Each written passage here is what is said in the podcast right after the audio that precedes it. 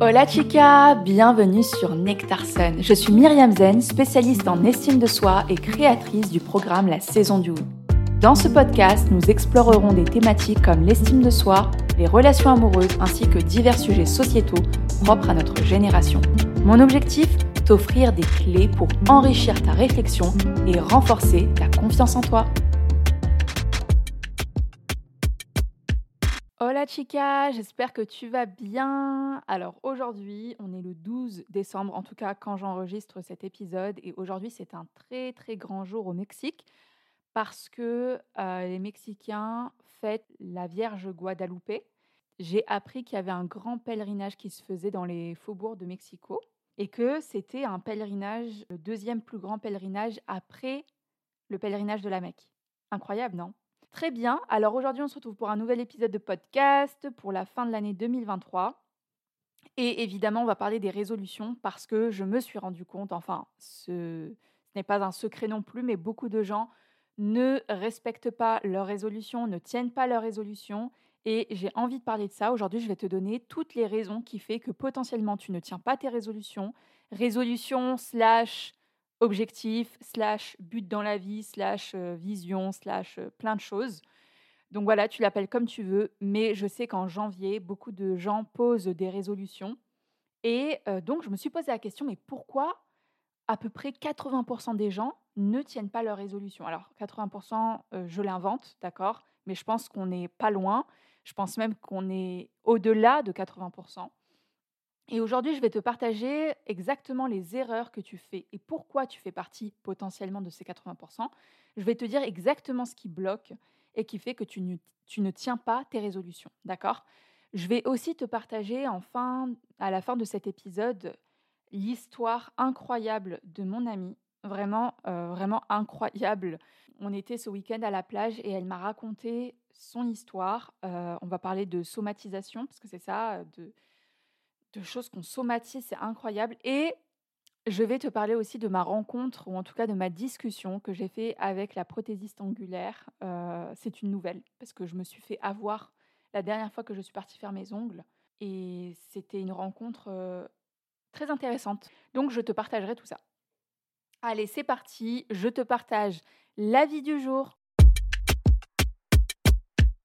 Alors, c'est Nora KRZ qui nous dit un soleil pour Glow Up. J'ai déjà écouté des épisodes plusieurs fois, surtout quand je partage aux copines. Écoute bien ce que dit Myriam. Merci pour tes bons mots et tous ces moments que tu nous partages. Ça permet de se sentir mieux, de se projeter et surtout avoir un mindset en plein glow up. Trop bien. Franchement, je suis très contente que ça te plaise, Nora. Bah, je suis très contente. D'ailleurs, n'hésitez vraiment pas à laisser un avis sur Apple Podcast. Mais en laissant un avis sur Apple Podcast, vous avez la possibilité, parce que je tire au sort à chaque fin de mois, pour euh, établir la personne qui gagnera un coaching en individuel de 45 minutes totalement offert avec moi. D'ailleurs, Lise m'a contacté, donc je vais reprendre contact avec elle. Alors, on passe à notre sujet principal. Alors, vraiment, je t'invite à rester jusqu'au bout parce que le dernier point que je vais te donner est pour moi le plus important, celui qui régit tous les autres. Et c'est incroyable de se dire qu'une personne en janvier se pose des objectifs et qu'elle ne les respecte pas, qu'elle ne les atteint pas, parce que pour toutes ces raisons, les raisons que je vais te donner maintenant. Alors la première raison, c'est certainement que tu poses des résolutions, mais tu ne sais absolument pas pourquoi tu poses ces résolutions. Tu poses ces résolutions peut-être parce que ta mère t'a dit de le faire, parce que tout le monde fait ça. En fait, tu suis le mouvement, le mouvement tu le fais parce qu'il faut le faire, mais ton pourquoi n'est clairement pas assez puissant. Tu vois, ça me fait penser un petit peu à, à, mon père qui disait euh, Ah, ben cette année, euh, j'arrête de fumer. Et finalement, euh, absolument pas, parce qu'il n'y avait pas un pourquoi assez grand. Pourquoi est-ce que tu le fais concrètement? Est-ce que tu le fais pour ta santé? Ta santé est, quelque chose d'extrêmement important. Est-ce que tu le fais pour tes enfants? Enfin, pourquoi est-ce que quelles sont les motivations qui sont derrière ces objectifs Tu vois? Dieu merci, mon père a arrêté de fumer et c'est incroyable parce qu'il fumait vraiment comme un pompier. Donc voilà, ça c'est la première raison. Tu n'as pas un pourquoi assez grand, assez majestueux, assez celui qui va te faire tenir dans les moments où ça. Le deuxième point qui fait que tu ne tiens pas à tes résolutions, c'est que tu y associes des émotions négatives à ce que tu souhaites atteindre, d'accord? Notamment la peur, la peur de ne pas réussir, la peur de ne pas être à la hauteur, la peur de l'échec, toutes ces peurs-là. Je te donne un exemple, peut-être, c'est un exemple parce que je, enfin, j'ai commencé avec ça. Peut-être que mon père, il associait le fait d'arrêter de fumer à énormément de stress, à du manque. En fait, il, avait associé arrêter la cigarette à quelque chose de négatif. Donc oui, parce que en fait, à chaque fois que tu poses un objectif, une intention, une résolution, il y a une émotion qui vient se coller à celui-ci ou à celle-ci. Cette émotion doit être positive, elle, elle doit te porter vers le haut, tu vois. Sauf que si tu poses je sais pas moi, on va dire que tu souhaites évoluer dans ton travail, tu vois, tu souhaites évoluer, tu souhaites avoir cette promotion. Si tu associes la peur de ne pas réussir, la peur de ne pas être à la hauteur, le syndrome de l'imposteur à ce but, c'est très compliqué de l'atteindre parce que tu associes quelque chose de négatif, tu vois? Donc voilà. Le troisième point qui fait que tu bah, tu n'atteins jamais tes résolutions, tu ne les respectes pas, c'est que tu mises tout sur la motivation et absolument rien sur la discipline. Alors, j'en ai déjà parlé maintes et maintes fois, mais le fait de poser tous tes espoirs sur la motivation, mais c'est euh, c'est destructeur. Clairement, disons-le clairement, c'est destructeur. Je le vois vraiment comme un château de sable qui s'écroule parce que tu fais les choses en te disant ouais, il faut que je compte sur la motivation, mais la motivation ne sera jamais là constamment, la motivation sert à démarrer. Ce n'est pas l'essence de ton véhicule, clairement. L'essence de ton véhicule, c'est ta discipline. Et la discipline, ça se travaille. D'accord? Donc voilà, ça c'est le troisième point. Ah mince, j'ai commencé à faire des points et bam. Le quatrième point, c'est que tu poses mal tes résolutions, tu poses mal tes objectifs. En fait, disons-le clairement, je n'aime pas le mot résolution parce que c'est associé à quelque chose qui est très festif, mais très superficiel, très courte durée. Tu vois, résolution, moi je le vois vraiment, je l'associe à courte durée. Tandis que quand je pense à objectif, vision, là je pense long terme. Je pense vraiment à quelque chose sur lequel on peut revenir, tu vois? Et en fait, le quatrième point, c'est que tu poses mal tes objectifs, tes résolutions. Tu poses tes résolutions sur un an et pas sur trois mois. Et la base de tout, c'est de poser tes résolutions si on les appelle comme ça, sur trois mois. C'est ça qui va faire que tu vas atteindre tes objectifs. C'est de revenir dessus régulièrement et de voir où tu en es par rapport à ça. D'accord? Le cinquième point, c'est que tu ne fais jamais, jamais le bilan de ce qui fonctionne bien et de ce qui peut être amélioré pour atteindre ces résolutions. Tu avances comme ça, sans savoir vraiment ce qui a fonctionné, ce qui n'a pas fonctionné. Et, et euh, j'en ai parlé dans, le mail que j'ai envoyé cette semaine, comment glow up, en tout cas ma méthode pour glow up en 2024. Et j'explique exactement que le premier point, c'est de faire le bilan. Donc là, tu vas faire le bilan de ton année 2023. Bah, en fait, comme, comme je l'ai fait dans l'épisode précédent, faire le bilan de ce que j'ai ce que je laisse en 2023 et ce que je garde en 2024. Le sixième point qui fait que tu n'atteins jamais objectifs, c'est que tu es en mode survie. Tu vis dans l'urgence constante parce que tu es stressé. Et quand le, le stress ne prend jamais fin, le corps ne se rééquilibre pas. Et en fait, ça, ça peut créer même des maladies. Mais bon, ça, c'est un autre sujet, d'accord? Et donc, je vais t'en parler d'ailleurs à la fin. Tu es dépendante des hormones du stress, tu es dépendante des pensées négatives, ce qui te met dans un état dans lequel tu ne peux pas atteindre tes objectifs parce que tu n'es jamais dans la projection, mais toujours dans je ne sais pas comment l'expliquer, mais dans une course, c'est un petit peu comme le hamster dans sa roue. Quand ton système nerveux il est en mode survie et que tu es face à un stress chronique, soit à cause du travail, parce que le travail ne, ne te permet pas de penser à autre chose, soit à cause de ton couple qui ne fonctionne pas, ou à cause de ta famille qui t'apporte énormément de stress. Clairement, le stress peut venir de partout.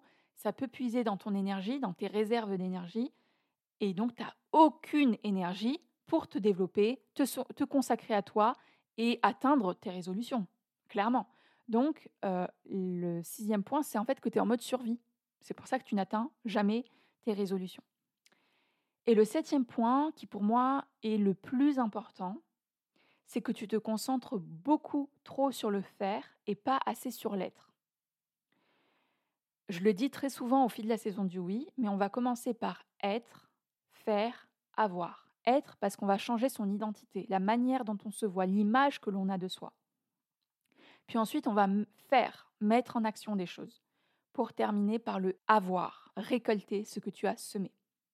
Le problème aujourd'hui, et ça c'est hyper important et j'aimerais que tu l'enregistres dans ta tête ou que tu l'écrives même, si tu as la possibilité de le faire, quand tu poses de nouvelles résolutions, la plupart du temps, tu poses de nouvelles résolutions sur un ancien état d'esprit, sur une ancienne identité. Par conséquent, tu ne changes pas tes programmes mentaux, tu essayes de faire des choses du futur avec un état d'esprit du passé. Et ça, c'est hyper important, il faut que tu comprennes ça. Vraiment, je le répète, comme ça, ça tu, es infusé par cette phrase. Tu essayes de faire des choses du futur, donc tu es dans le faire, avec un état d'esprit du passé, avec un être du passé, sans comprendre et réaliser que la chose la plus importante, c'est de travailler sur ton état d'esprit. Je vais te donner un exemple pour que tu puisses comprendre, une métaphore. En fait, d'une certaine manière, la plupart des gens, s'ils n'atteignent pas leur objectif, c'est qu'ils prennent leur modèle du passé. En fait, ils se mettent des bâtons dans les roues seuls, mais ils ne le savent pas. Et en fait, ils s'auto-sabotent, ils ne savent pas pourquoi. Mais c'est parce que tu n'as pas fait le travail en amont de changer ton état d'esprit. Imagine, tu dois aller de Paris à Nice. Donc tu es à Paris, tu vas dans le sud, donc tu veux avancer, tu veux faire les choses pour avancer, ok? Mais toi, tu fais ça avec une voiture qui n'a eu ni révision depuis des années, tu lui mets pas d'essence, tu prends pas soin de ton véhicule, tu roules, tu roules, mais c'est certain qu'un jour tu vas tomber en panne, même dans les prochains jours. Même si tu fais la vie d'ange, c'est plus profond que ça. Le véhicule a besoin vraiment de beaucoup de changements en profondeur. Mais toi, tu espères faire un Paris-Nice hyper simplement comme ça. Non, tu dois d'abord changer ton état d'esprit. C'est hyper important. Ça, je veux vraiment que tu le comprennes. Je veux que tu passes d'abord par le être et changer ton état d'esprit. Donc ça veut dire quoi changer son état d'esprit? Ça veut dire changer ses croyances, son estime de soi, la façon dont on se voit, l'image de soi, toutes ces choses-là qui sont capitales. Capitales. D'accord? Donc comment tu veux espérer atteindre des objectifs qui soient ambitieux si toi-même tu ne fais pas le travail sur toi, toi en tant que personne, tu vois Tu changes ton mindset, tu changes ton état d'esprit. Donc ça, c'est hyper important de le comprendre. Maintenant, on passe à la story ensoleillée avec deux sujets. Alors, j'aimerais te parler de mon amie, appelons-la Anna pour euh, garder son anonymat. Alors en fait, je la revois, elle m'avait dit, elle m'avait raconté qu'en fait, elle avait eu une infection dans l'estomac et qu'elle ne savait pas d'où ça venait. Et elle me disait qu'elle avait perdu 10 kilos à cause de ça. Elle avait arrêté de faire certaines choses.